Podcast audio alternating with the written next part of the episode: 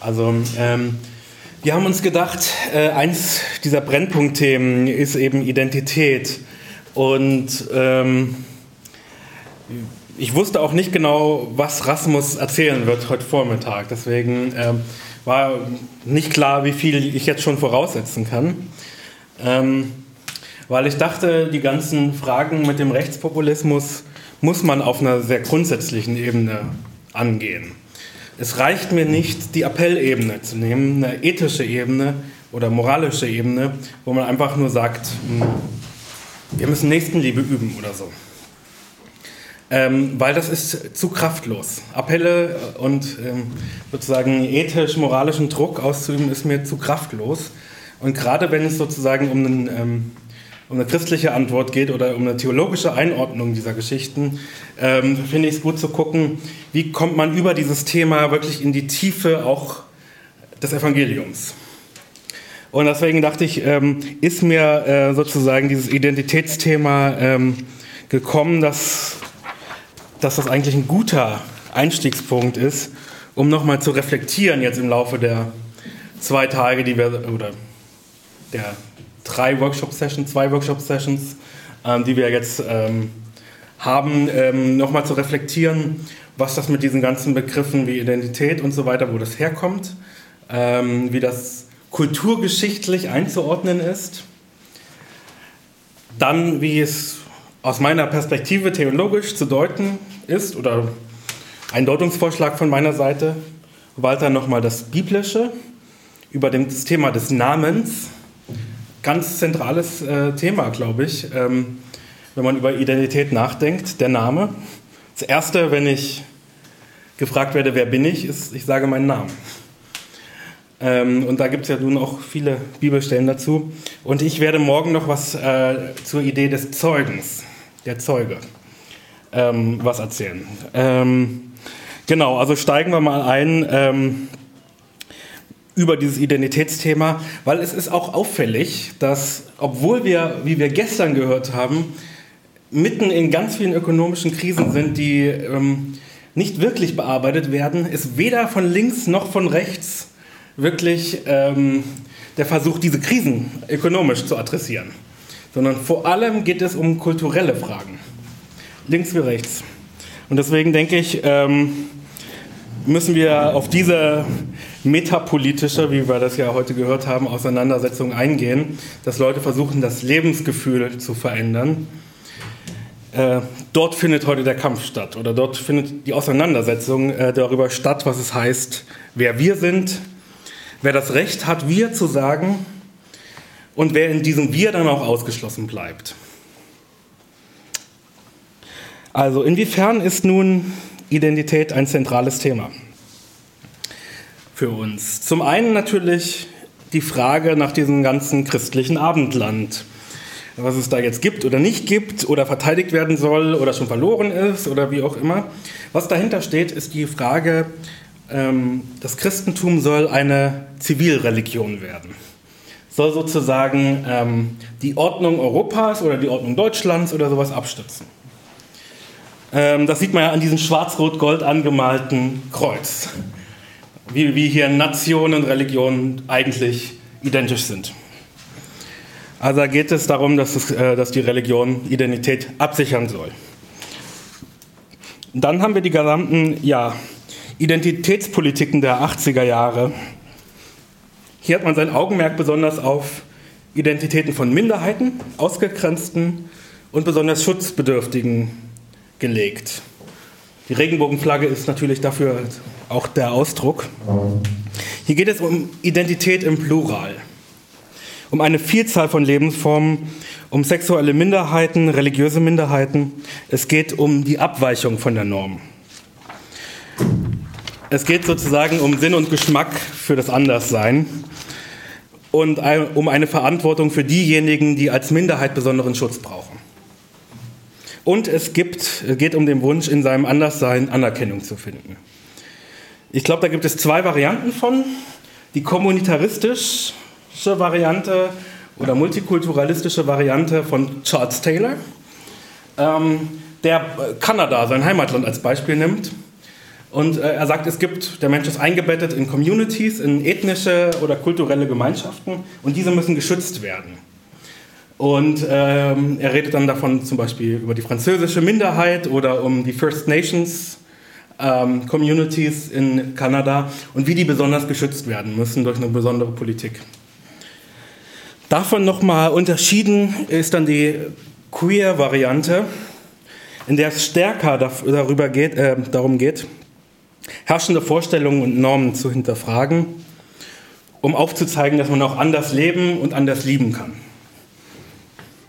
Zuletzt natürlich, was wir jetzt schon äh, heute Vormittag gehört haben, wie die linke ähm, Identitätspolitik gekapert wurde von der identitären Bewegung, die vielleicht noch am ehesten nahe an Charles Taylor dran ist, nur dass sie sagt, das Ganze soll bitte nicht innerhalb eines Staates, sondern ähm, ja, äh, so sein, dass die Identitäten ethnopluralistisch geschützt werden müssen, indem jeder dort bleibt, wo er ist, am besten.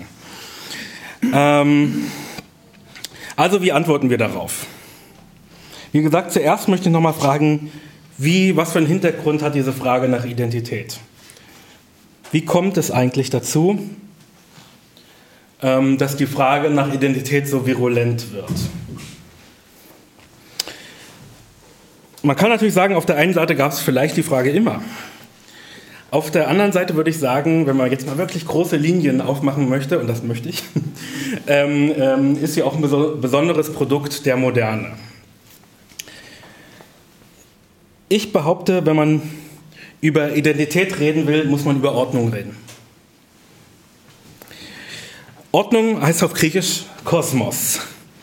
Wobei es gibt auch noch das andere Wort, das ist Taxis. Also Kosmos ist das Wohlgeordnete, in dem alles seinen Platz hat.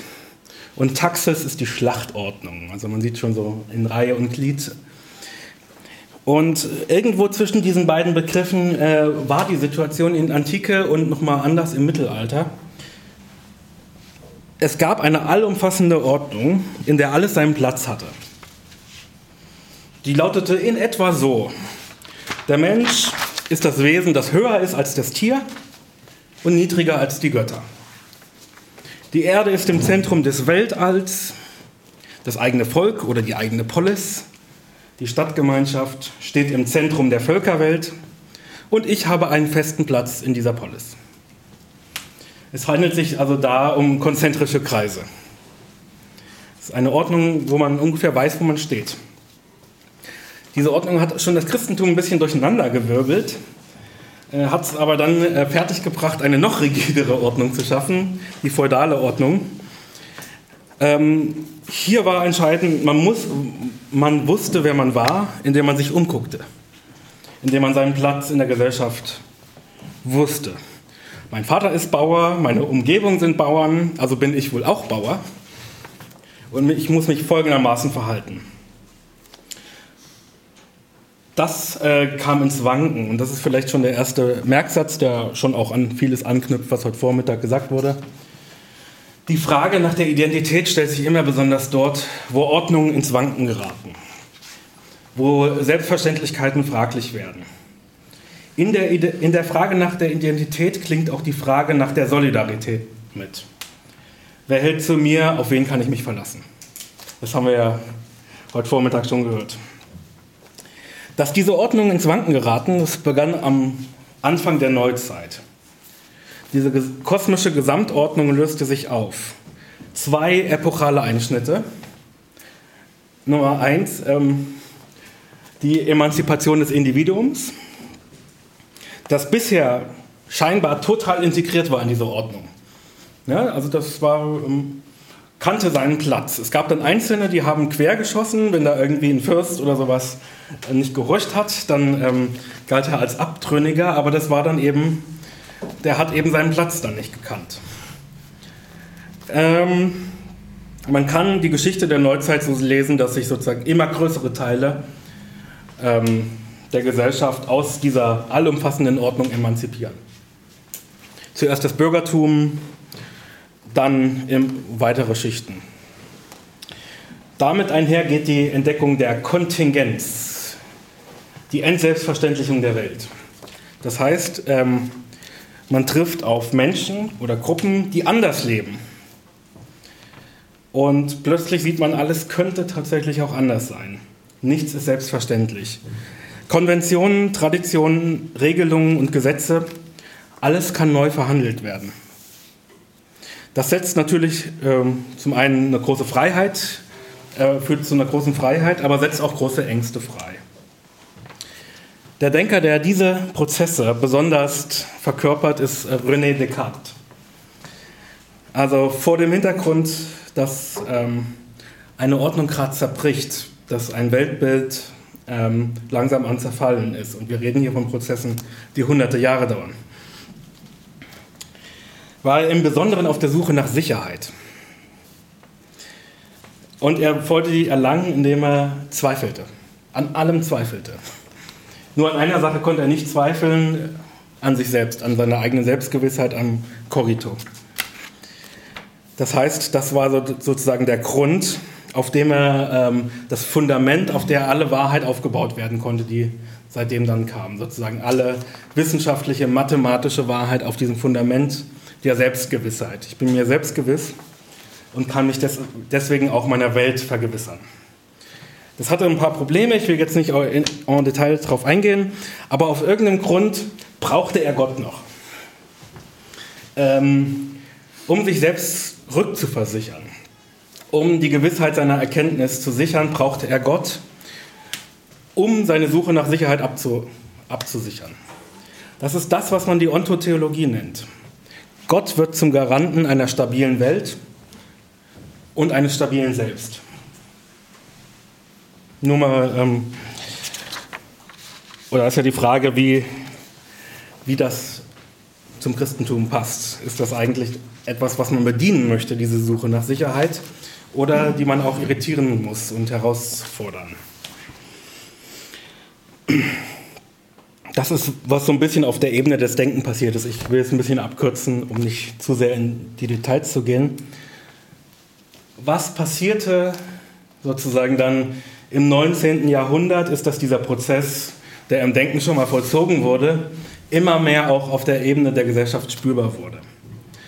So in der Zeit der Industrialisierung ähm, wurde das für eine breite Anzahl der, ja, der Gesellschaft, der westlichen Gesellschaften auch ähm, wirklich spürbar und fühlbar, dass man aus dieser alten Ordnung ähm, entwurzelt wurde und neu, neu integriert werden sollte in eine neu geschaffene, rationale Welt, die bürokratisch-technische Welt. Hier gibt es eindeutige Ordnungen klare Grenzziehung, gern auch mal sozusagen in einer kolonialen Geste. Ähm, die Nationalstaaten, wo man sozusagen, wo eine Bürokratie ist, die nach bestimmten rationalen Verfahren operiert. Die neu entstehende Kleinfamilie, wir dürfen nie vergessen, äh, Produkt des, was weiß ich, 17., 18., 19. Jahrhunderts. Ähm, also so alt ist die Idee von der Kleinfamilie auch noch nicht. Ähm, die immer gleichen Abläufe in der fordistischen Fabrik ähm, und die eindeutigen Grenzziehungen. Kurz, man wusste, wer man war, indem man seinen Ort entweder in dieser Nation, Kultur ähm, wusste oder indem man seinen Ort im Produktionsprozess wusste. Ich bin Arbeiter, ich bin Fabrikbesitzer, ähm, ich bin im Wesentlichen das, was ich herstelle. Oder ich bin ja, nicht mehr nur Bayer oder Schwabe, sondern Deutscher. Und in den letzten 50 Jahren ist damit was passiert mit dieser Gesellschaftsordnung. Sie wurde fluide. Wir haben schon gesehen, äh, für Walter war ökonomisch die 70er Jahre das entscheidende Jahrzehnt. Ich glaube, für diese Prozesse waren es noch stärker dann die 80er Jahre, die ich beschreiben möchte, wo sich die Wirtschaft immer mehr entfesselt hat ähm, sich immer stärker globalisiert hat, der Staat sich zurückgezogen hat. Und wie wir das schon vom Neoliberalismus gehört haben, dieses ähm, starke Einzelne sollen sozusagen mit diesen umwerfenden Veränderungen in der Gesellschaft umgehen. Die ganzen Slogans, du bist ganz frei, du bist ganz für dich selbst verantwortlich, sei flexibel, sei kreativ, vermarkte dich, sei ganz du selbst oder sei jemand anders. Aber sozusagen der Einzelne wird adressiert. Und der Einzelne muss das erledigen, was früher die nationalstaatliche Ordnung erledigt hat. Sozusagen ähm, eindeutige Grenzen ziehen, sich selber orientieren und so weiter.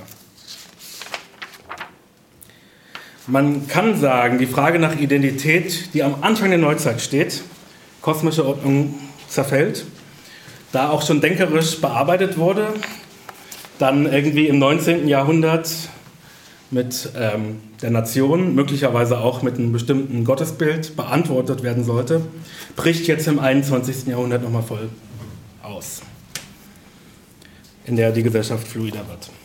Gibt zu dem Zeitpunkt jetzt Fragen zu diesem historischen zu dieser historischen Einordnung. Identität und Ordnung sind aufeinander bezogen. Wo Ordnung ins Wanken geraten, ähm, stellt sich die Identitätsfrage. Gut, dann äh, mache ich noch einen zweiten Teil.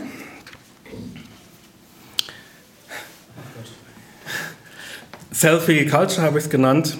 Ich habe die Bilder vom Shapak, äh, Shapak Shapira genommen, das Holocaust-Projekt, ähm, wo er. Ähm, ähm, ihr kennt das Projekt?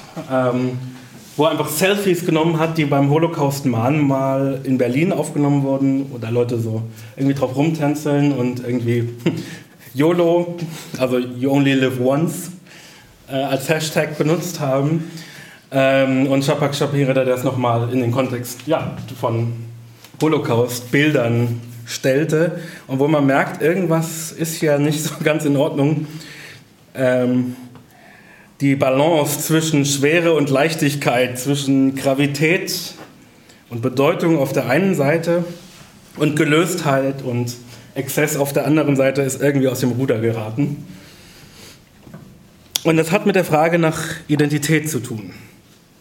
Wie gesagt, der Neoliberalismus äh, schlug in den letzten 20 Jahren voll zu, hat auch die Leute möglicherweise überlastet. Man fühlte sich verunsichert, ganz oft ohnmächtig und fragte sich, wie man überhaupt in der globalen Welt noch Kontrolle gewinnen kann.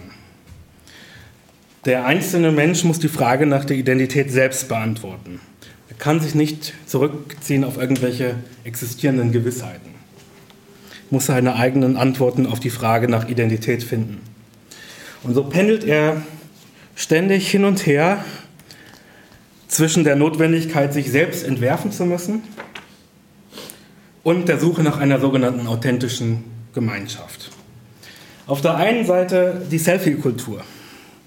Und ich möchte jetzt gar nicht, ich will jetzt nicht so Peter Hane-mäßig klingen und das große Lied des Sittenverfalls und des Narzissmus anstimmen. Das meine ich nicht. Ich meine sehr ganz präzise, es geht darum, dass Identität zu einem ästhetischen Projekt wird. Das eigene Leben soll ein Kunstwerk werden. Eine Collage von Momenten und Fragmenten, von Produkten, die man kauft, von Schönheit, die man schafft. Das geht einher mit diesem Taumel, wenn man merkt, dass man sich losreißen kann von allen Sinnstiftungszwängen von der Bürde der Bedeutung. Und es erzeugt ein großes Schwindelgefühl, wenn man merkt, wie es ist, grundlos glücklich zu sein, wie man spielerisch umgehen kann mit allen Zwängen und wie es ist, aus den Trümmern eines alten Selbst ein neues zu bauen. Doch was heißt das? Das heißt, ich bin das und nur das, was ich selbst aus mir mache.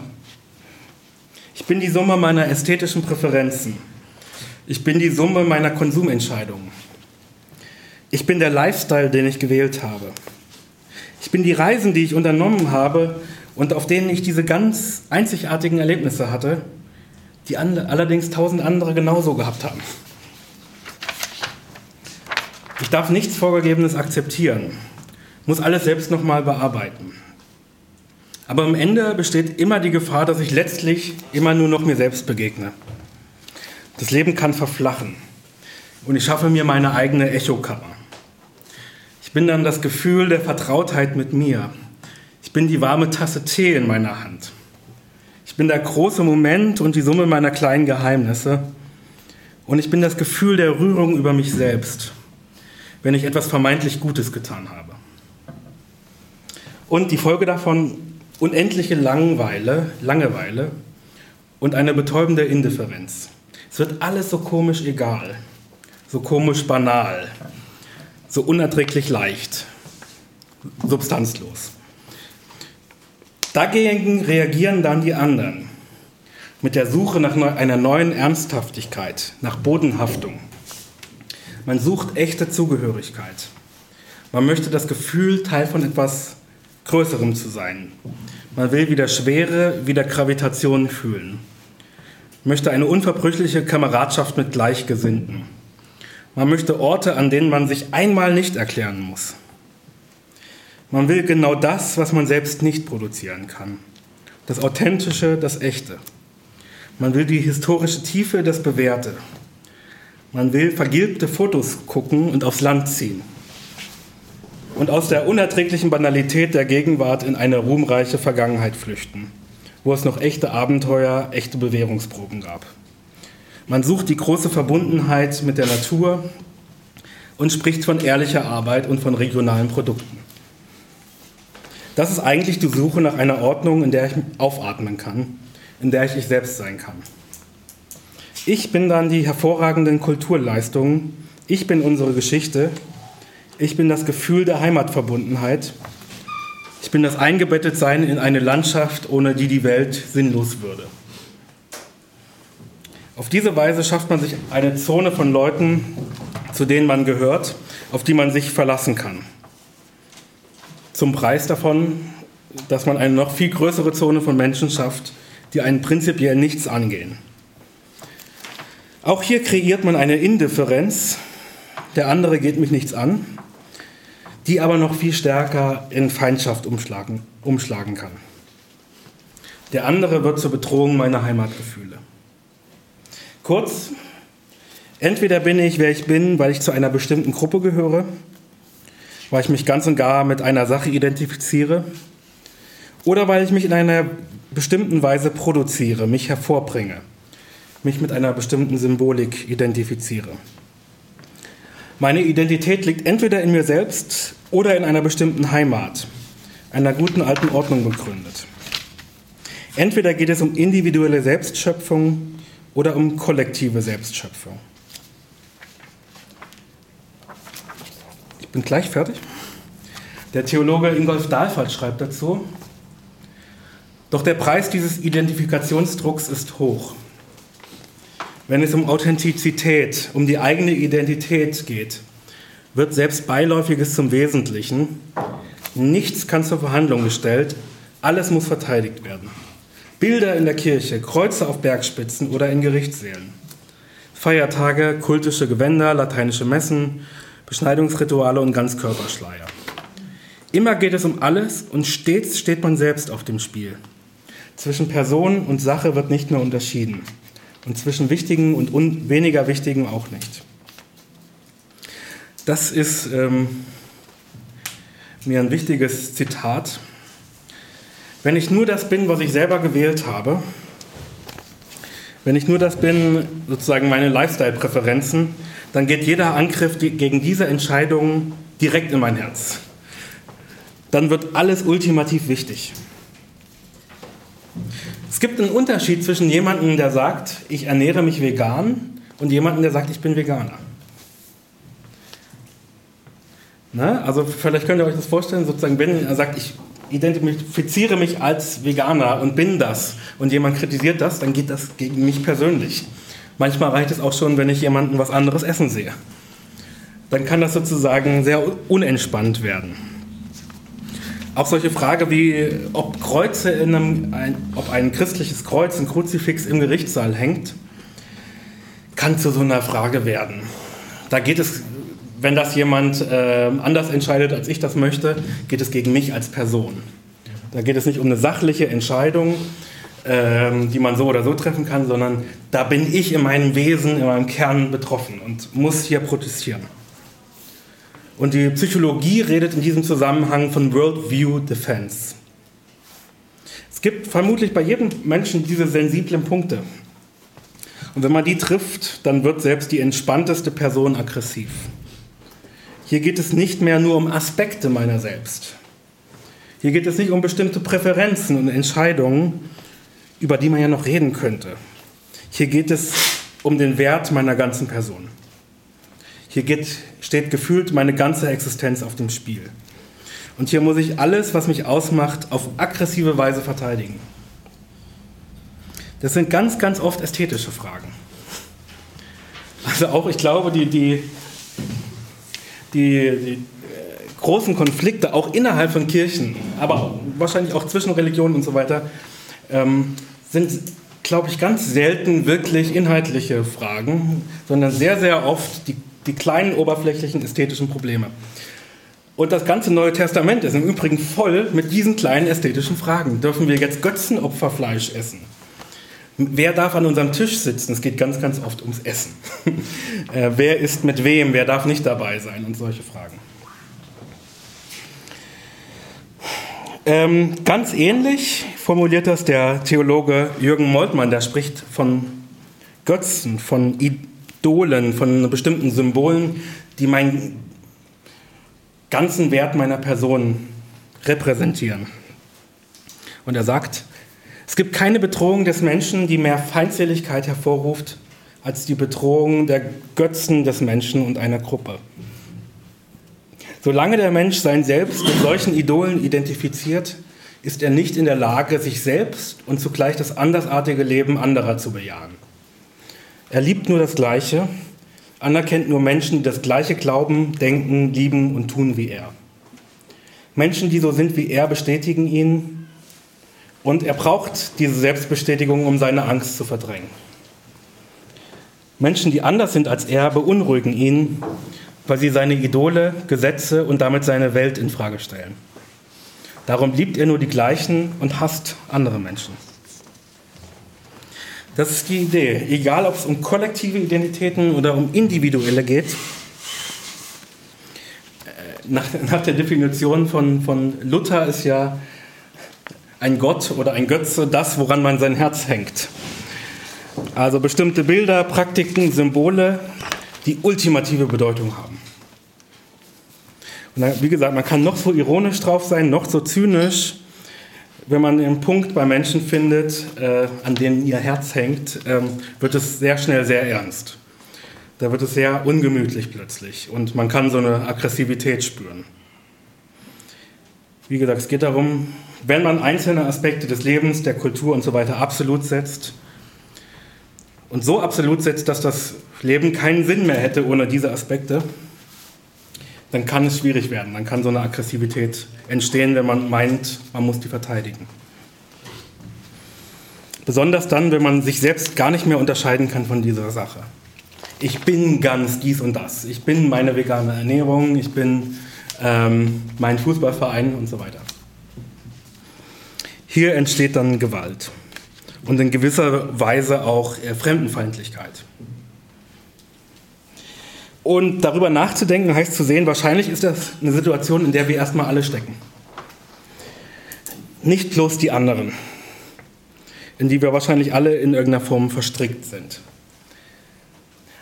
Aber bevor ich dann noch weiter einsteige oder anderes, andere Aspekte dazu sage, das wird dann morgen der Fall sein, äh, möchte ich erstmal den Vortrag hier pausieren und sozusagen ähm, auf morgen dann den zweiten Teil verschieben. Und zunächst fragen, ob ihr Fragen habt, sonst hätte ich welche. Ähm